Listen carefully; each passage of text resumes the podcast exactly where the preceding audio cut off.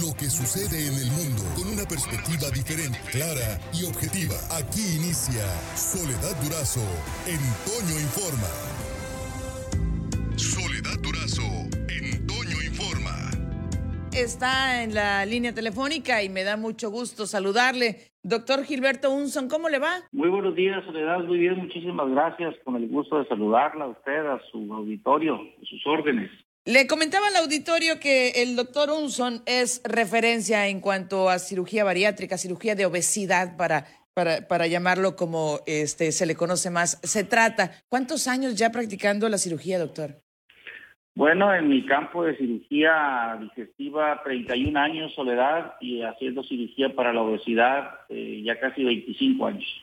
25 años. Antes de usted ya se practicaba la cirugía de obesidad, en, eh, eh, perdón, eh, cirugía para la obesidad, ¿cómo es lo correcto? Es correcto, cirugía para la obesidad. Cirugía para la obesidad aquí en Hermosillo, doctor.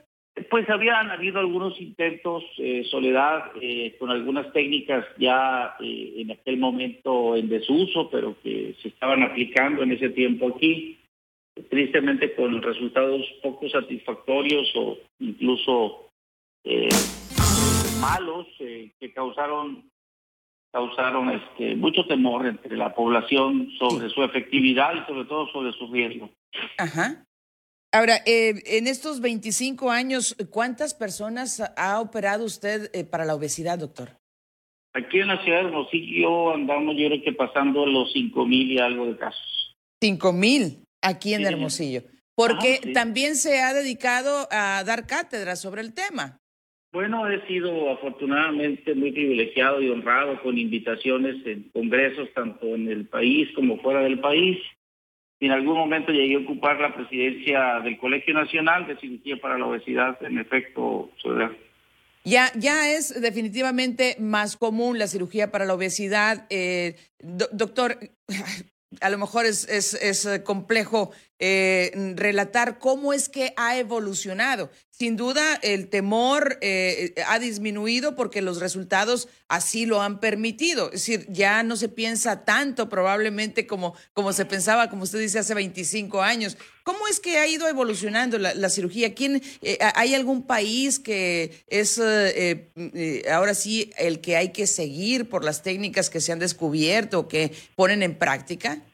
Pues mire, Soledad, yo creo que hemos, de alguna manera, el equipo con el que yo colaboro y todos los médicos y cirujanos de este país, en, eh, provocar un poco más de confianza.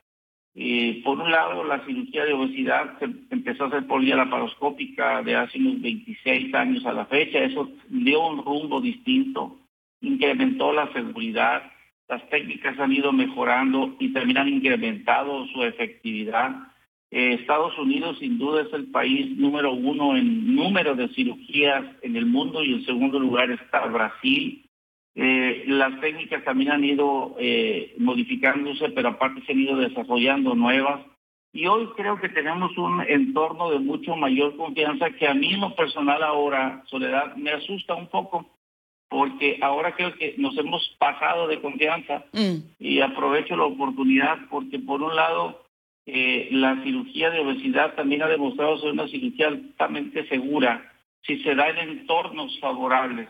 Sí. Y eso significa que por lo menos deba de ser ejecutada por grupos con experiencia y con certificación y por otro lado en hospitales también de alto nivel. Y hoy por hoy eh, vemos cómo se están llevando a cabo procedimientos de todo tipo para la obesidad en, en hospitales o en clínicas ambulatorias, lo cual no quiere decir que no se pueda hacer, pero disminuye la condición que exige la seguridad.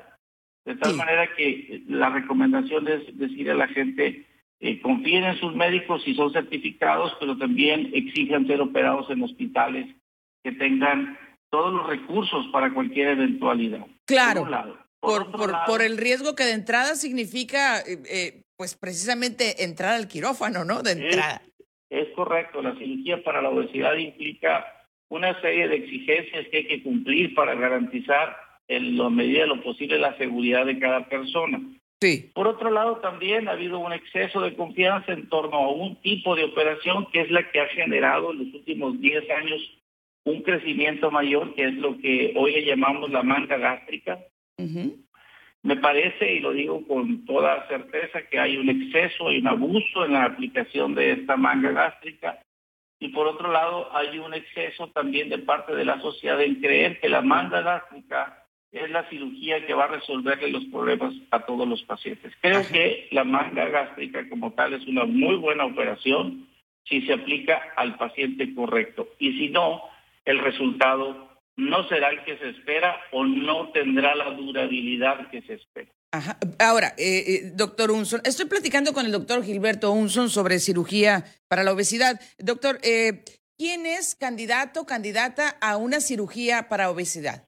Mire, hoy por hoy las exigencias para justificar y argumentar una operación han ido variando y hoy se sustenta mucho más en las enfermedades que las personas pudieran padecer hay eh, en la estadística personal, Soledad, yo le puedo decir que el 85% de las personas que nosotros operamos tienen algún tipo de enfermedad, independientemente del nivel de obesidad. Antes era mucho más fuerte el elemento nivel de obesidad.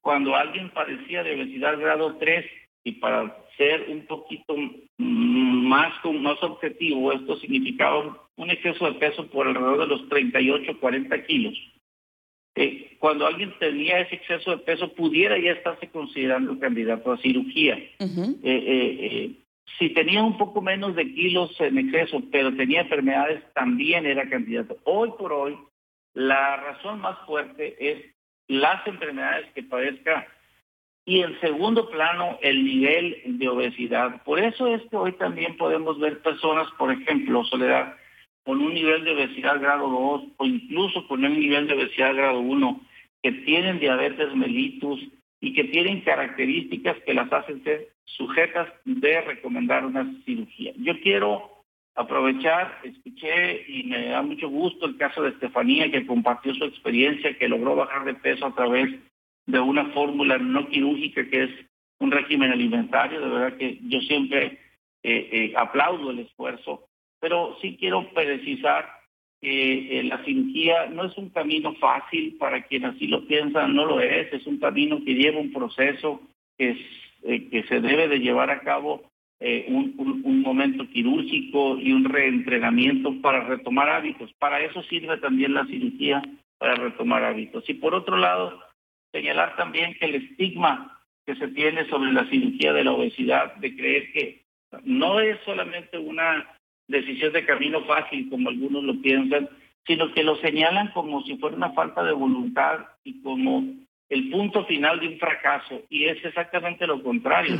Yo siempre lo he dicho. Te requiere mucho valor, yo creo, doctor, para empezar. Se, necesita mucha información, eh, eh, Soledad, eh, pero el señalamiento de falta de voluntad hacia quien decide operarse, déjeme decirle que yo conozco personas que tienen 25 años de edad y tienen 15 años peleándose contra los kilos.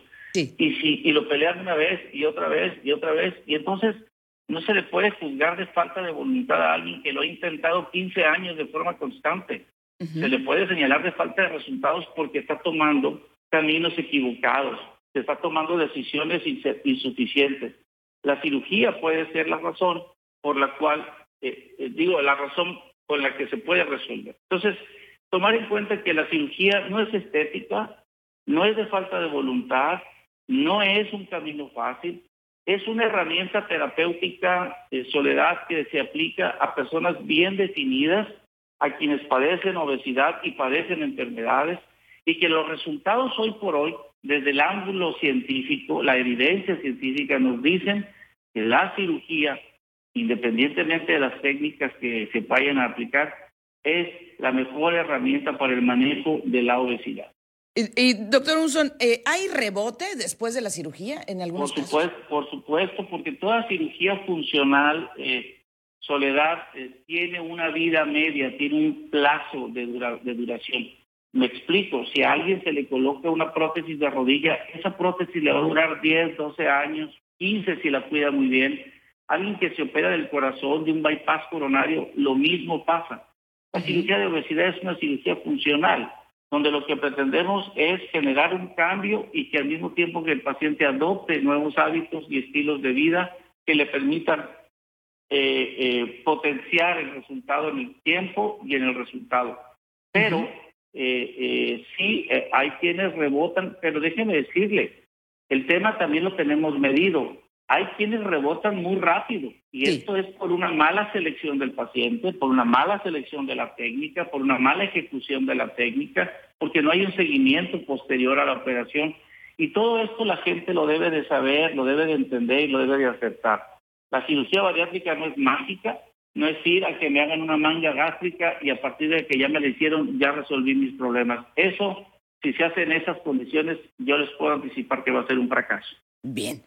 Pues, eh, eh, doctor, es eh, siempre grato platicar con usted. Creo que nos ha orientado bastante sobre este, este tema. Cuando usted interviene en un paciente, ¿cuánto personal se involucra en la cirugía? Mire, mínimamente, además de mi equipo quirúrgico, que somos tres cirujanos y el anestesiólogo y el equipo de enfermería especializada, tenemos además el nutriólogo, la psicóloga y el internista. Así que por lo menos estamos participando ocho personas, por lo menos, en cada caso, y en cada uno de ellos, si se requiere de una especialidad o de una disciplina adicional, se incorpora. Porque al final de cuentas lo importante es, primero y por encima de todo, la seguridad del paciente y segundo, tener un resultado que le permita al paciente cambiar su calidad de vida. Y déjeme decirle, la cirugía ha probado, lo ha probado científicamente, que no nada más mejora la calidad de vida, sino que extiende el periodo de sobrevida hasta por 9.3 años una vez corregida la obesidad. Bien, bien. Y bueno, finalmente, eh, el paciente que más peso ha perdido de, eh, de los que usted tiene registrados, ¿cuántos kilos perdió? 160. ¿160? Sí, señorita. ¿Cuánto pesaba? 268. Híjole, ¿qué, qué transformación? 160 kilos. Es un, fue un proceso, como en todo, no se pueden hacer, tener este resultados milagrosos, es un proceso que nos tomó cerca de 18 meses pero él es un hombre completamente hoy transformado, eh, una persona muy activa, feliz, alegre, sin enfermedades, con, con una alegría de vivir, con, una, con un entusiasmo de verdad que da, da mucho gusto verlo. Excelente. Doctor, como siempre, muchísimas gracias. Le mando un abrazo con mucho cariño y como siempre con todo el respeto, soledad y admiración. Igual para usted, doctor, gracias. Por hoy terminamos, pero la noticia no descansa. Y nosotros tampoco. Soledad Durazo le espera de lunes a viernes a las 5.30 de la mañana por la cadena Larsa Comunicaciones. Con más noticias, más información, más Soledad Durazo en Toño Informa.